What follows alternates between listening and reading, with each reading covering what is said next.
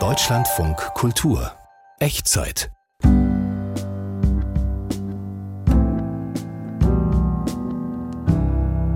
Meine perfekte Beerdigung. Von Louise Brown.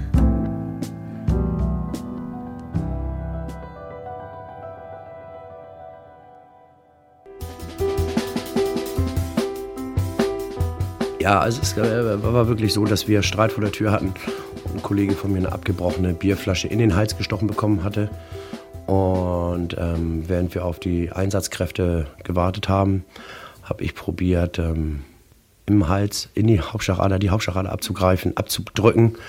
Und dann hat es leider nicht geschafft und ist in meinen Arm verblutet. Das ähm, hat mit mir das gemacht, dass ich ganz viel hinterfragt habe, warum mache ich das eigentlich und, und, und der Verlust deines Kollegen und, und, und so, war nicht viel älter als ich. Was, wie alt waren wir denn? 27, 28. Hat noch eine Zeit lang an mir geknabbert und, und auch ein bisschen, ja, musste ich drauf rumdenken.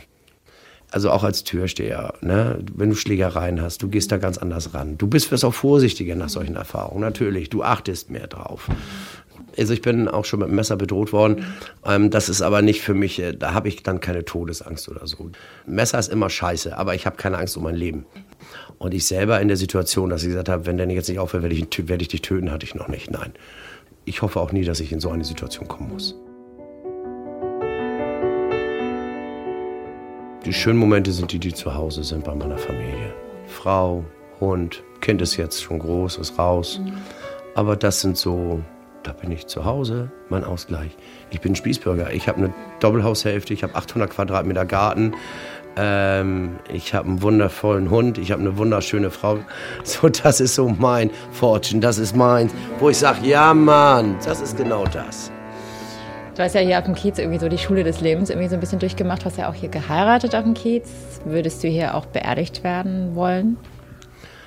Nein, ich möchte nicht auf dem Kiez beerdigt werden. Ich weiß ja nicht, wann ich, das weiß keiner. Ich meine, es gibt nur zwei Dinge, die wirklich sicher sind im Leben. Das ist die Mutter und der Tod. Natürlich habe ich mir auch Gedanken über Beerdigung und wie Trauerfeier und so weiter.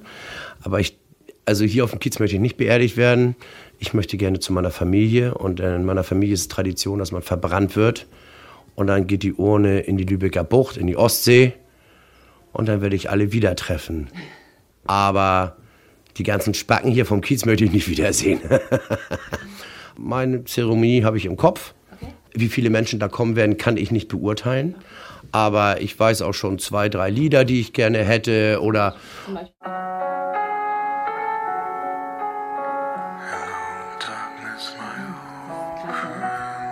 Ja, das ist es. Diese Stimme passt einfach. Kannst du dir. Hättest auch singen können. Nein, singen kann ich gar nicht. Nein.